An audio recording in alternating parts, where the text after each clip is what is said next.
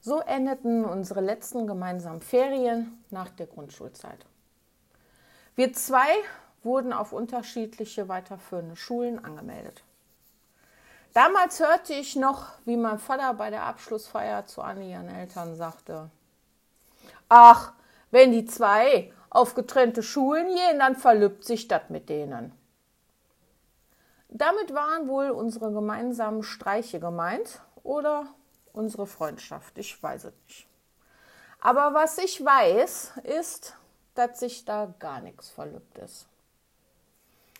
Andi und ich gingen auf unterschiedliche Schulen. Der Kontakt und die Freundschaft blieb. Ich zog in einen anderen Stadtteil. Der Kontakt und die Freundschaft blieb. Wir beendeten unsere Schule und fingen mit der Ausbildung an. Der Kontakt und die Freundschaft blieb. Jeder hatte ihre Beziehung und Partner, doch der Kontakt und die Freundschaft blieb.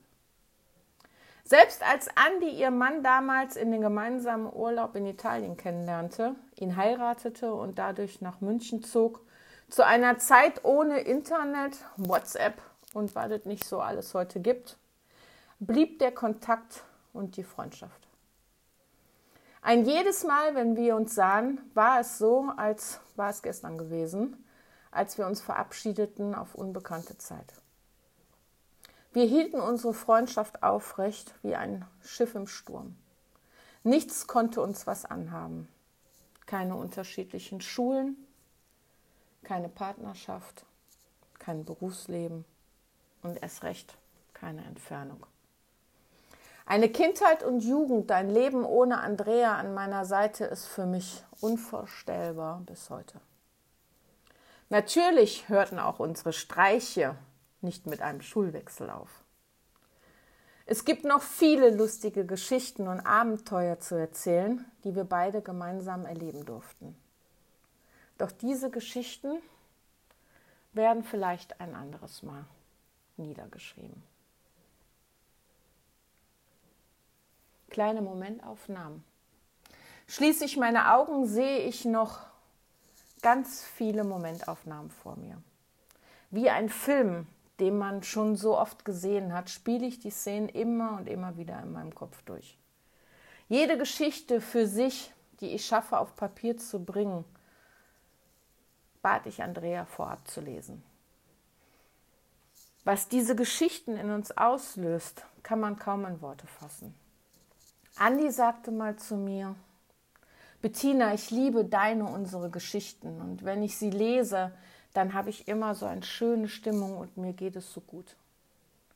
Uns kommt es vor, als lesen wir ein Buch einer längst vergessenen Zeit. Fantasiegeschichten von Astrid Lindgren. Doch sind das alles keine Fantasiegeschichten.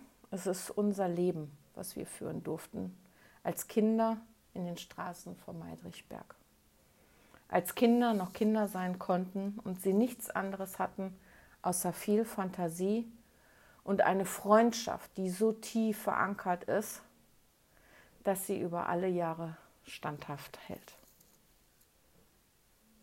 Ein kleiner Nachtrag. Auch wenn das Buch natürlich auf wahre Begebenheiten beruht, so kann ich nicht garantieren, dass alles ganz haargenau so stattgefunden hat. Ich habe viele Geschichten von meinem inneren Auge und durch Erzählungen meiner Familie. Daher habe ich diese kleinen Filmchen im Kopf, die sich sicherlich im Laufe der Jahre immer mehr ein wenig ausschmückten oder ich sie eben mit meinen Kinderaugen so gesehen habe. Alle Personen, die in diesem Buch vorkommen, mögen mir verzeihen.